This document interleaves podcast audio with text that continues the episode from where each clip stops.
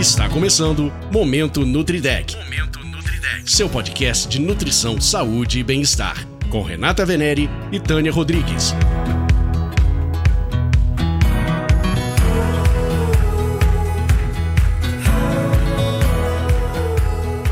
Estamos de volta aqui com este Momento Nutridec, aquela pitadinha, pitadinha bom, né? Ou pitadinha, bem culinário, né? Pitadinha de saúde, né? Saúde alimentar, saúde, colocar um, uma atividade física na sua rotina, hábitos saudáveis, né?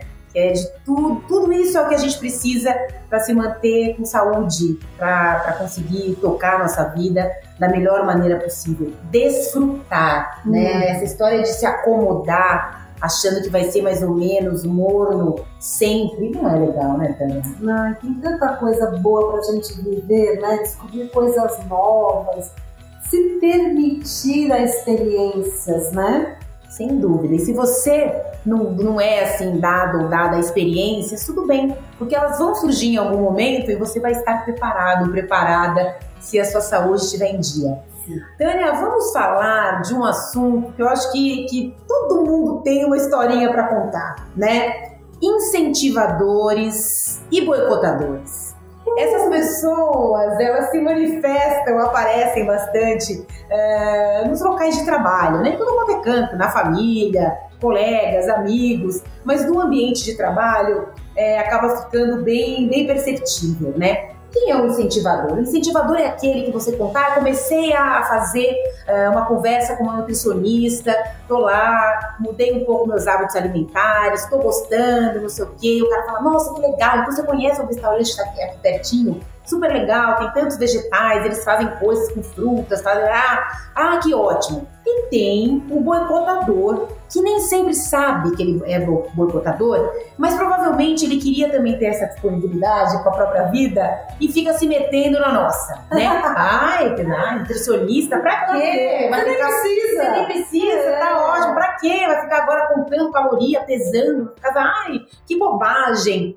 Tânia, incentivadores e boicotadores, a gente precisa reconhecer, chamar o incentivador, dar um chega pra lá no boicotador, a gente precisa ter essa postura, né? Identificar essas pessoas. Sim, sim.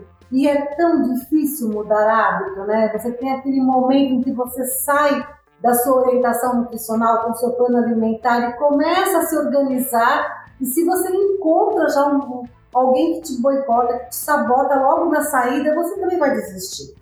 Às vezes, Renata, a gente até, dependendo do ambiente daquela pessoa, a gente até comenta, diz assim, olha, nem fale nada que você veio aqui, espera mais um pouco, já vai mudando os seus hábitos, porque é isso. Às vezes a pessoa nem sabe que ela vai estar, que ela é uma boicotadora, sabotadora, sei lá, Uhum. alguma coisa que vai atrapalhar a alimentação saudável do outro. E aí fala, mas começou hoje, é só um pedacinho, toma, mas não vai te fazer mal. É, E não precisa, deixa a pessoa escolher o que ela quer, o que ela está fazendo. Ela procurou uma orientação, ela tem um plano alimentar, deixa ela seguir. Você pode oferecer por educação, ela disse, não, tudo bem, não, não insista. As pessoas elas estão aprendendo a se alimentar e elas precisam de incentivo. Então, quando você encontra alguém que está te incentivando, se aproxime, porque isso vai ser muito motivador e um dia após outro até chegar no seu resultado. É, é, e é justamente com as pessoas né, com as quais a gente convive, seja no ambiente de trabalho, seja familiar, né, pessoal, é, é aí que os novos hábitos se estabelecem, né? E é importante que a gente identifique isso. E como já falamos, você se vestiu aí de boicotador, está visualizando que tem essa prática, nem sempre é, é por mal, né? Não, não percebe exatamente mas deixa a pessoa, né? E provavelmente vá buscar também como é que está a sua rotina, a sua rotina alimentar, a sua rotina de saúde, de cuidado com você mesmo, né? Com você mesma. E elogie, né? Incentive. Vamos, vamos aqui, estou aqui imaginando, no ambiente de trabalho, identificar algumas situações, né? Então, por exemplo, aquela pessoa que não, não gosta muito de tomar café da manhã em casa, ela fala, não, eu vou dormir, não vou tomar café, vou acordar, vou dormir um pouquinho mais, meia horinha a mais. Chego no trabalho e aí já tem ali um bolinho que alguém trouxe, a semana do bolo, a semana da bolacha, a semana do pãozinho com não sei o que, usa. Gente, maravilhoso. Agora, todo dia, a pessoa não tomou café, saiu, vai comer, aí, sei lá, no meio ali do, sei lá, 9 da manhã, 10 da manhã, já interfere no almoço, e é bolinho à tarde também, né, Tânia? E aí esse bolinho sobrou e ficou pra tarde. É, e isso é uma coisa interessante, né? A gente também fala muito da relação afetiva com a comida, e esses alimentos que são mais calóricos, eles têm uma relação afetiva, eles não precisam ser diários. Então, esse grupo no trabalho poderia estabelecer uma regra, por exemplo, de uma vez por semana. Ou alguém fez no fim de semana e só traz na segunda, ou estabelecer um dia lá para o fim da semana para comemorar já o fim da semana e compram esse bolinho, não sei. Mas estabelecer com o grupo todo também um limite para esses alimentos é bastante importante. Segundo, tem muita gente que nem entra nesse boicotador ou nesse incentivador, mas faz parte de um terceiro grupo que é fazer um comentário inconveniente, né? Por exemplo, você vai comer, você não está de dieta, você não, tá, você não foi no nutricionista, e aquele também tá só atrapalha, né? Você estava tentando fazer uma relação afetiva, sendo educada, aceitando um pedacinho, aprendendo a comer só um pedacinho daquilo, e alguém do seu lado te comunica que você estava em dieta ou passou no nutricionista e não deveria comer. Então, muitas vezes esses ambientes trazem é, momentos até nocivos né, para essa relação com o alimento.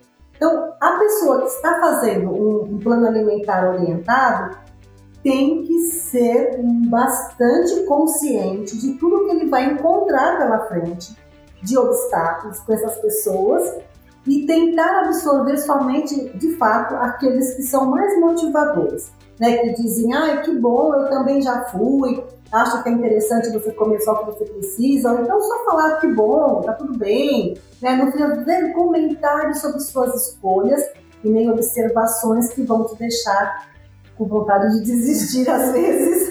A gente sempre vai ter um comentário a fazer, uma opinião uhum. a dar, mas a gente precisa saber se o outro está querendo receber. Pois é. Né? Guarde para você. É, a gente fala do ambiente de trabalho, porque isso acontece muito. E essa história de, puxa vida, mas eu vou recusar? eu vou virar chata de plantão aqui, é. nunca quer. É, ah, ela vem, ela vem a saudável, ela vem é. a chata, ela vem. Então, essa consciência, Tânia, esse querer mesmo, né? Então, começou um trabalho nutricional, uh, está encaixando ali na sua rotina, não deixe realmente, não é com raiva, não. O estar consciente vai fazer da pessoa uh, muito mais segura para falar: olha, é, por que você não vai cuidar da sua alimentação? e deixa que eu cuido da minha?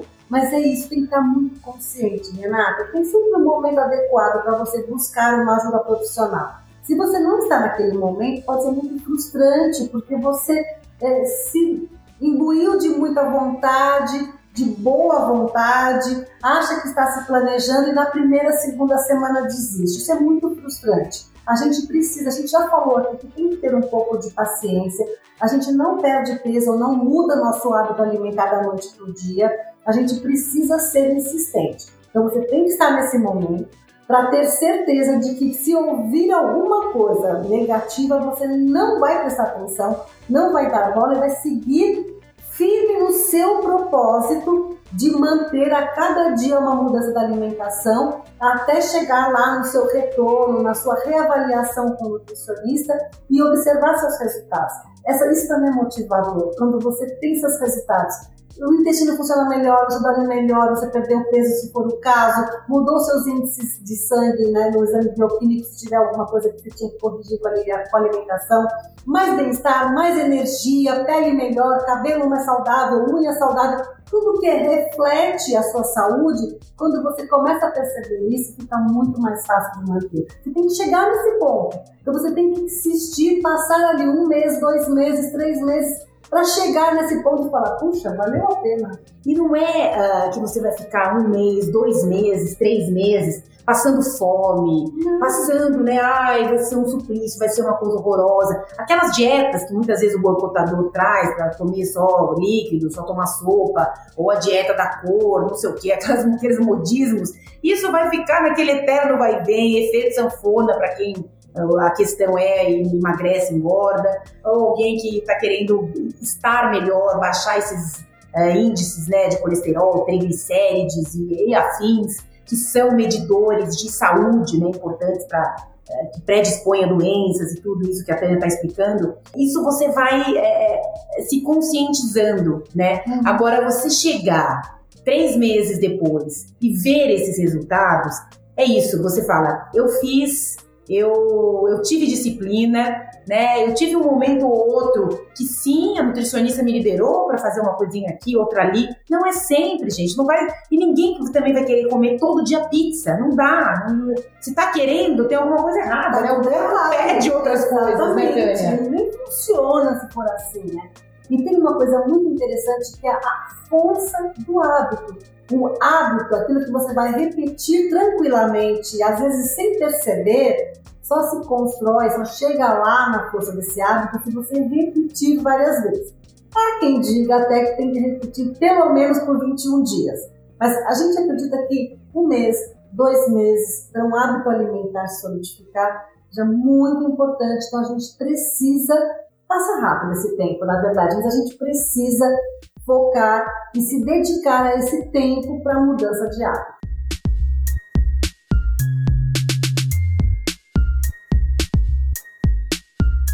Pensando no ambiente do escritório, outra coisa que me surge aqui.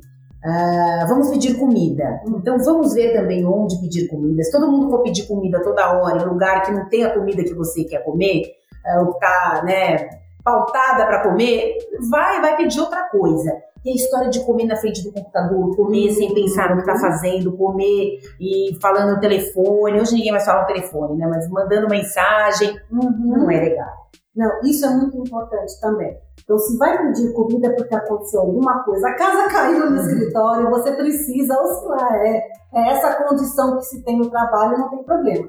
Mas tire pelo menos 30 minutos para você fechar, desligar o computador e o celular e prestar atenção no que você está comendo. Então, se vai pedir, o que vai pedir, quais são os restaurantes e hoje, Renata, com esses, essas plataformas de entrega de comida, você tem de tudo. É só você escolher o que você quer. Você não precisa ir na alimentação ruim, né? E muitas vezes essas alimentações, esses tipos de comida que não são tão saudáveis, às vezes estão com uma oferta naquele dia.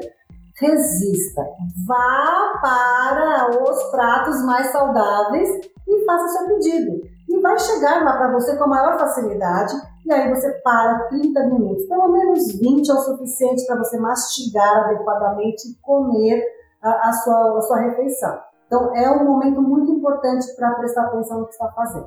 Tânia, você falou que 21 dias, mais ou menos, né, uh, podem ser essenciais para que isso dure, perdure.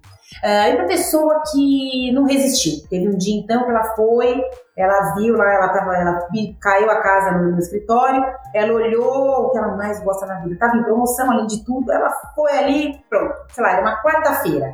Aí ela fala, ah, pronto, já era. Quarta-feira, pronto. Aí ela se joga na quinta, na sexta, no sábado e no domingo. Mais dias do que o que ela fez. Não, se, não. se, se deu errado um dia, volta. Exatamente. Outro dia é um outro dia, certo? Exatamente. Come, recomeça na, na refeição seguinte. Não tem, ah, mas eu vou compensar. Não tem que compensar nada. A gente já errou, passa para a próxima, mas é para a próxima correta. Porque isso acontece muito. Aí já que eu entrei, meti o pé na jaca, eu aí deu vontade de fazer tudo errado, daí eu desisti. Não, não. Acontece de vez em quando, seja de vez em quando, se você voltar para trás na refeição seguinte. O momento seguinte já é o momento de voltar para o correto. Cada refeição é uma refeição, Tânia. Exatamente. E se a gente tiver o maior número de refeições saudáveis, e adequados dentro do seu plano alimentar, melhores resultados você vai ter. Então você tem que manter mais frequência de alimentos saudáveis. E tem uma conta muito interessante para deixar como dica aqui para a gente finalizar. É, das refeições maiores do dia, a gente tem almoço e jantar. São 14 refeições por semana.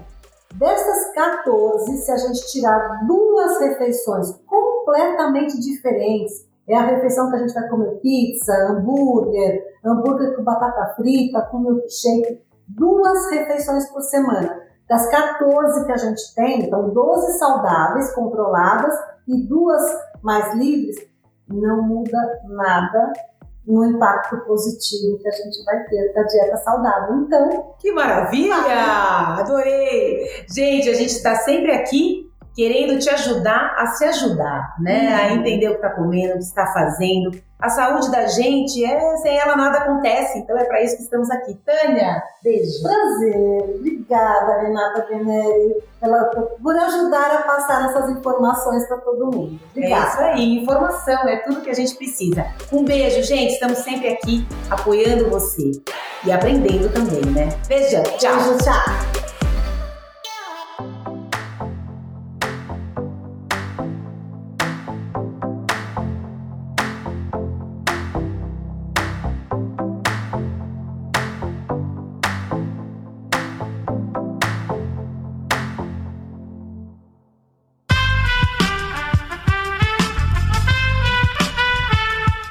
Podcast foi editado por Aerolitos Edição Inteligente.